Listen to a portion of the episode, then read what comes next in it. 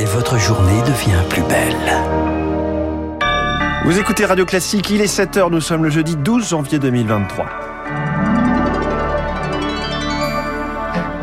La matinale de Radio Classique avec François Geffrier. Cette question à la une, faut-il rétablir une dictée quotidienne en fin de primaire? Le niveau en orthographe des élèves inquiète. Papendiaï ressort donc ce totem national.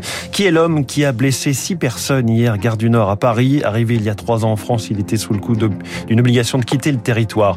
Et puis, ils veulent bien travailler plus, mais ce n'est pas rentable. Les médecins libéraux aussi se font entendre sur la réforme des retraites. Après ce journal, fallait-il revoir le calcul du taux d'usure qui limite la hausse des taux dans le crédit immobilier. Ce sera l'édito de François Vidal à 7h10. 7h15, les stars de l'écho. L'intelligence artificielle avance, mais elle est américaine et l'Europe regarde passer le train une fois de plus. Je reçois Gilles Babinet, coprésident du Conseil national du numérique. 7h25, l'interview de Brigitte Macron au Parisien. Ce sera dans l'info politique de David Doucan. Radio classique. Lucille Bréau, la dictée, bientôt de retour tous les jours. C'est l'un des exercices les plus redoutés de l'école, une tradition française née sous Napoléon III qui s'est peu à peu démodée mais qui revient en grâce. Le ministre de l'Éducation, Papendiaï, veut rétablir une dictée quotidienne en CM1 et en CM2. En effet, près d'un élève sur trois n'a pas le niveau requis en français en sixième. La dictée, pourtant, ce n'est pas la solution miracle, Julie Drouin. 98% des enseignants mènent déjà régulièrement des dictées dans leur classe. Pourtant, le niveau de français des élèves baisse inexorablement.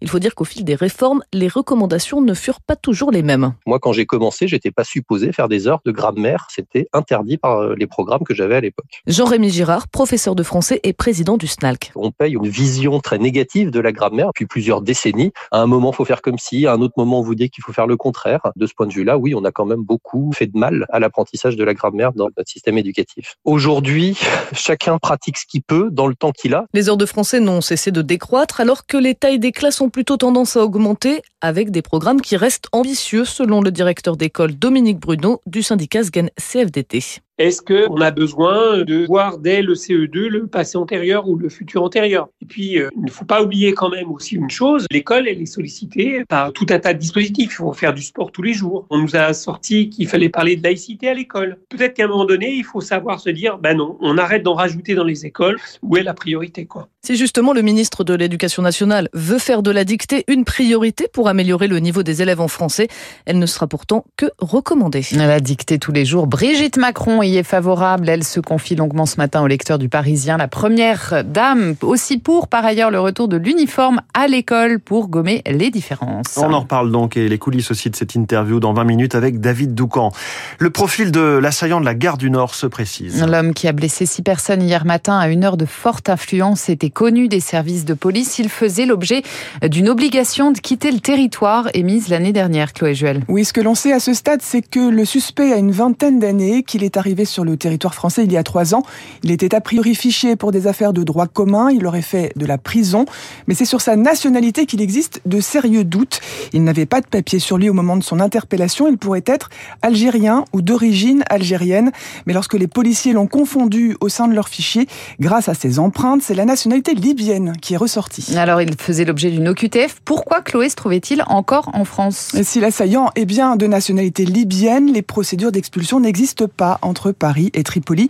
C'est ce que le ministère de l'Intérieur a confirmé hier.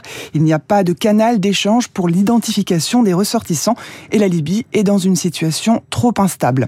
L'homme se trouve toujours à l'hôpital ce matin. Il a été touché au thorax. Son pronostic vital est engagé et il n'a toujours pas pu être auditionné compte tenu de son état de santé. Les précisions de Chloé Juel. Les principaux dirigeants des Républicains, Éric Ciotti, Olivier Marlex et Bruno Retailleau, reçus ce matin par Elisabeth Borne à Matignon pour parler retraite. La Première ministre espère leur appui lors des votes de la réforme au Parlement. Les médecins libéraux, eux aussi, sont concernés par la réforme. En moyenne, ils partent à la retraite entre 65 et 66 ans, mais avec les déserts médicaux qui s'accumulent et les patients qui peinent à trouver un médecin traitant, de nombreux praticiens prennent leur retraite tout en continuant d'exercer. Ils sont 15% dans ce cas.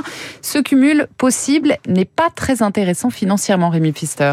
Depuis 11 ans, Jean-Paul Hamon, président d'honneur de la Fédération des médecins de France, est officiellement à la retraite, mais dans les faits, le praticien de 76 ans continue d'exercer et pour cela, il cotise à taux plein à la caisse autonome de retraite des médecins sans que cela n'améliore sa pension. C'est plutôt un mauvais calcul, alors je ne pensais pas euh, continuer euh, plus de 10 ans après euh, l'âge de ma retraite. Au bout du compte, j'ai cotisé à plus de 250 000 euros et je n'ai marqué aucun point. Pour inciter les médecins retraités à continuer à exercer, le gouvernement a alors décidé de les exonérer de cotisations privatisation un cadeau empoisonné selon le docteur Olivier Petit car leur caisse de retraite uniquement alimentée par les praticiens va perdre 250 millions d'euros par an sans aucune compensation de l'État. C'est comme une bombe qui vient exploser et qui vient ficher en l'air notre équilibre. Ces cotisations à fonds perdus permettent, euh, puisqu'il y a un apport supplémentaire par rapport aux simples actifs non retraités, ça permet aussi de limiter les augmentations de cotisations des actifs et ça permet aussi d'abonder pour valoriser la valeur du point des retraités. Si les médecins ne cotisent plus, il y aura un manque à gagner et donc euh, on aura de l'argent en moins qui sera rentré, c'est de l'argent en moins qu'on pourra distribuer aux retraités. Pour maintenir l'équilibre, la caisse de retraite va devoir piocher dans ses économies, des réserves accumulées depuis 10 ans pour anticiper le papy boom des médecins car ces prochaines années, les départs à la retraite seront plus nombreux que l'arrivée de nouveaux cotisants. Rémi Pfister, les syndicats des transports, eux, appellent à une grève puissante le 19 janvier. Les quatre organisations de la SNCF et de la RATP se disent prêtes à, je cite, lancer la bataille nécessaire dans un communiqué commun. Le Rassemblement national pioche à droite et à gauche pour sa niche parlementaire. Le RN qui va défendre sept textes aujourd'hui sur le pouvoir d'achat, le retour de l'uniforme à l'école, on en parlait, la proportionnelle, l'occasion de tester les autres groupes Victoire vous pouvez plisser les yeux plus fort, cela n'y changera rien. Immigration et sécurité totem du parti Le Péniste ne figure pas dans la niche. Laisser un député entrer n'importe quand dans un EHPAD, augmenter les salaires, revoir les taxes sur les ordures ménagères, le RN porte des mesures du quotidien consensuelles, empruntées parfois aux autres groupes. Il faut conforter nos électeurs dans leur choix et rassurer ceux qui hésitent encore, analyse un cadre du RN. La cible Les électeurs ruraux de Mélenchon, assume une députée qui laboure l'électorat des classes populaires et moyennes. Des victoires politiques, ils n'en auront aucune, anticipe l'état-major de Renaissance. Majorité et gauche devraient voter contre ou simplement ne pas siéger aujourd'hui. Sauf que c'est le sectarisme des autres partis qui sera mis en lumière, conclut une députée Rassemblement national le RN compte bien retomber sur ses pattes. Et puis c'était le guitariste des guitaristes. Jeff Beck est mort mardi à l'âge de 78 ans d'une méningite. Il a taillé sa légende au sein du groupe Yardbirds de Jimmy Page et Eric Clapton. C'était dans les années 60. Merci. Vous dites le guitariste des guitaristes. Eh oui, c'est ça. Vous êtes la présentatrice des, des présentateurs. Lucine Bréau aussi, c'est comme ça. Il est 7h08, merci. C'était le journal de 7h de Radio Classique. Le taux d'usure revu chaque mois, est-ce que c'est une bonne nouvelle ou pas pour débloquer le crédit immobilier ou est-ce que c'est un risque d'accélération de la hausse des taux? L'édito de François Vidal dans un instant. Puis cette question, l'Europe serait-elle capable de faire ce qu'ont fait les États-Unis avec le logiciel Chat GPT Gilles Babinet, co-président du Conseil national du numérique, ce matin